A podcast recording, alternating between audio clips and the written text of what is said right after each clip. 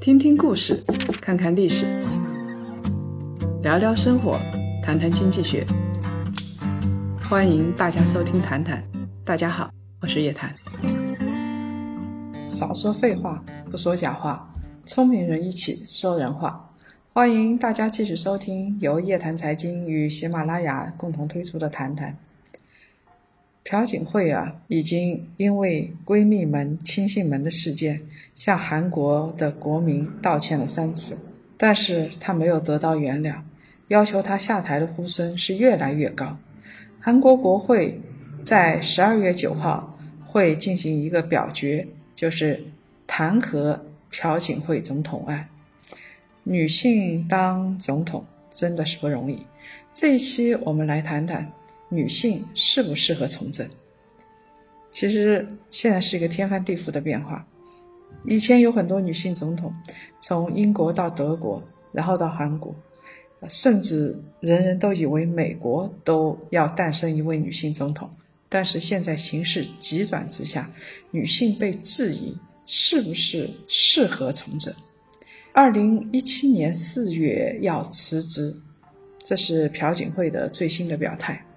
如果成真的话，他就会成为韩国史上第一名任期没有满就下台的总统。口水已经淹没了朴槿惠，但是我们平心静气，作为韩国首任女总统，朴槿惠身上确实有适合当总统的品质。朴槿惠跟她的父亲朴正熙一样，都是实干家。朴正熙是韩国第五到第九任的总统，是一个铁腕人物，在统治了韩国十八年，推动韩国工业化，三星、现代、LG，现在这些我们耳熟能详的企业，都跟朴槿惠的父亲密不可分。朴槿惠很好的得到了传承，不少老一代的韩国人因为怀念朴正熙时代，所以呢。成为了朴槿惠的死忠粉。朴槿惠的身世是比较悲剧的，所以使她的性格非常的坚韧。还在青年时期，朴槿惠的父母就被刺杀了。在父亲死后，他又遭到了软禁，举目无亲，带着妹妹搬离了总统府。但是这些都没有击垮朴槿惠。朴槿惠曾经说过：“绝望锻炼了我。”后来，他在清华大学的一次演讲中说：“做人啊，有这四样东西必须要有：扬在脸上的自信，长在心底的善良，融进血里的骨气，刻进生命里的坚强。相信这一次打击也打不垮朴槿惠。其实，造成朴槿惠悲剧的可能。”并不是因为她是女性总统，而是因为韩国背后错综复杂的政治关系。从二十世纪八十年代以来，几乎每一任韩国总统都很难得到善终，有的总统甚至走上了自杀的路。朴槿惠之前的总统叫李明博，卸任仅仅九天就因为私宅案遭到起诉，闹得最大的是卢武铉。卢武铉，我们知道他是呃律师出身，然后非常的有正义感。有一本韩国很有名的片子就是据此来做的。那卢武铉二零零三年的时候担任了总统，二零零八年卸任，到二零零九年四月份的时候，韩国检方啊就因为刑事案件嫌疑人传唤了卢武铉。很奇怪的是，到五月二十三号，罗武铉在这一天的早晨去爬山，然后坠落自杀身亡。所以有那么多错综复杂的政治关系，朴槿惠真的很不容易。其实朴槿惠不是个案，泰国的前任女总理英拉和乌克兰的前任女总理季莫申科也都是牺牲品。二零一四年五月七号的时候，当时泰国的宪法法院裁决，英拉滥用职权罪名成立，解除了他的总理职务。英拉发表演讲，说自己为过去的每一天而自豪。他说他从来没有做过那些被指控的罪行。那稍微了解英拉的人就会知道，她长得很美，但是呢，她做的最大的错事就是所谓的稻米案。因为二零一一年的时候，泰国米价暴跌，为了帮助稻农，英拉就决定实行一个稻米的收购计划，同时呢，还用私人资金收购了两到三吨的大米。但是呢，很不凑巧，国际米价不涨反跌，所以泰国政府收购了之后，米价继续下跌，这样子就使得政府承受了巨大的损失，大概有一百七十亿美金。所以英拉被指控渎职，但是英拉恐怕不是有意的，我相信他对于市场的这一次的判断出现了很大的失误，但是。从今年十一月，我们看到英拉还在街头，而且帮着泰国的稻农去卖米，可见这确实是英拉发自内心的一个行动。英拉和他的哥哥他信一样，呃，是泰国的华人，代表中下层的利益，有百万红衫军支持他们。但是泰国的精英好像不太喜欢他们，所以两个人同时沦为了宪法政变的牺牲品。那么另外一个女性政治家也长得很美，给人印象的就是她盘在头上的大辫子。说到这儿，很多人都会知道他是乌克兰的前总理季莫申科。在从政之前，季莫申科经商取得了巨大的成功。他是乌克兰最富裕的人之一，可见他是有能力的。但是呢，商而优则仕。一九九六年的时候，季莫申科就顶着一头大辫子进入了政坛。到二零零四年，帮助尤先科参加总统竞选，在重新选举的过程当中。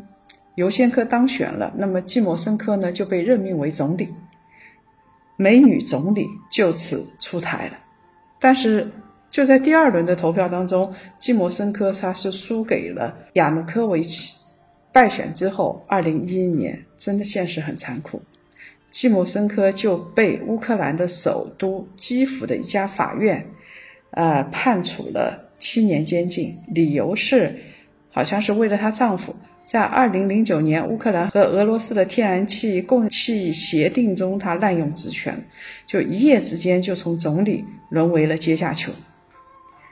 所以，好像这些长得美的，恐怕好像下场都不是太好。She was a boy, shine.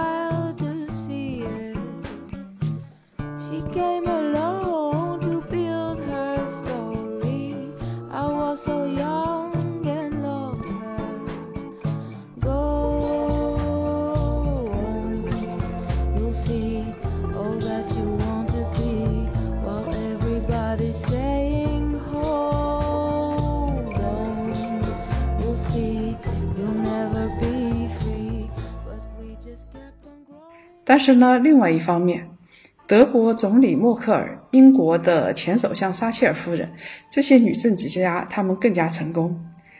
撒切尔啊，跟里根是铁哥们儿，都是持自由市场的理念。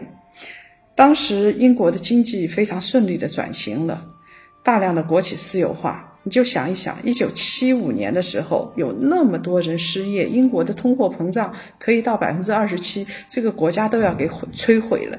但是到一九八六年的时候，通货膨胀就一下子降到了百分之二点五。从他的第二任任期开始，英国经济就稳定增长。到了第三任的任期啊，英国政府终于有了财政盈余，以前一直都是赤字。那默克尔也是很有能力的，跟撒切尔夫人不相上下。在他的执政期间啊，德国的工业不用说非常稳定，财政稳定，失业率一直保持在低位。尽管欧元来回的震荡，但是从德国国内来看，经济情况一直还是相当不错的。所以德国的《世界报》就说，默克尔上台之前。德国在欧洲是个疾病缠身的弱男子，但是默克尔使德国变成了一个强壮的男人，这是一个非常高的评价。所以觉得朴槿惠、季莫申科、英拉是女性，过于感性，不适合从政。它其实是一种性别歧视。撒切尔夫人、默克尔就让我们可以看到，这种歧视根本没有道理。女性既可以有钢铁般的意志，也可以有理性的光芒。很多人现在都在说，朴槿惠在四月号沉没的当天盘头发盘了九十分钟，然后她担任总统之后买衣服花了七亿韩元，大概相当于四百十三万人民币。我们有谁知道这是不是真的？有可能这并不是真的。如果出来为此事澄清，就会被这些人带到阴沟里去。你不澄清，又天下到处流传，所以这真是一个很难的决定。第二个，即使是真的，用自己的钱来购物有什么问题吗？有时候女性化妆要化妆两个小时，或者盘发要盘一个小时，这个她要在人面前出现。得体的出现就得花这个时间，在这个时间里边，恰好是进行理性的思考的最好的时间。男人分成感性的人和理性的人，其实女人也是如此。没有什么女人一定是感性的，男人就一定是理性的。一个理智的人总是能够做到平衡。给另外一半的人口贴上感性的标签，然后判断不适合从事某项工作，这让我想起在二战的时候，就是或者是达尔文的进化论刚出来之后，有很多的种族主义者从遗传学上来判断这个世界只能由白人来统治。有色人种根本不适合从事高端的职业。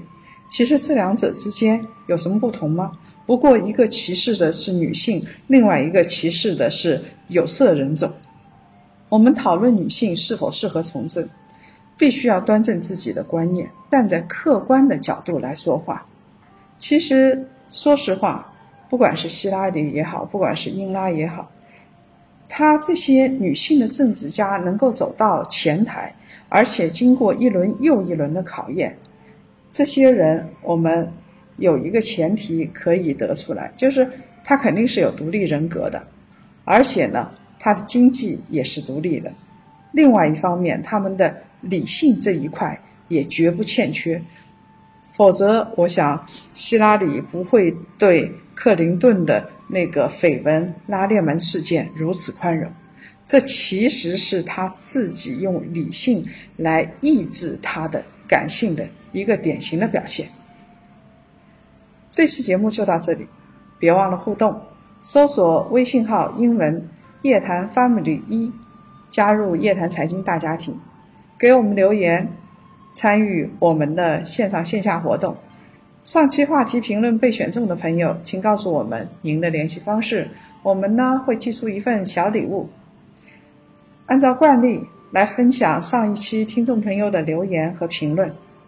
有一个名叫“黑色浪漫”的朋友说：“其实就范冰冰本身来说，不可否认，她已经逐渐过气。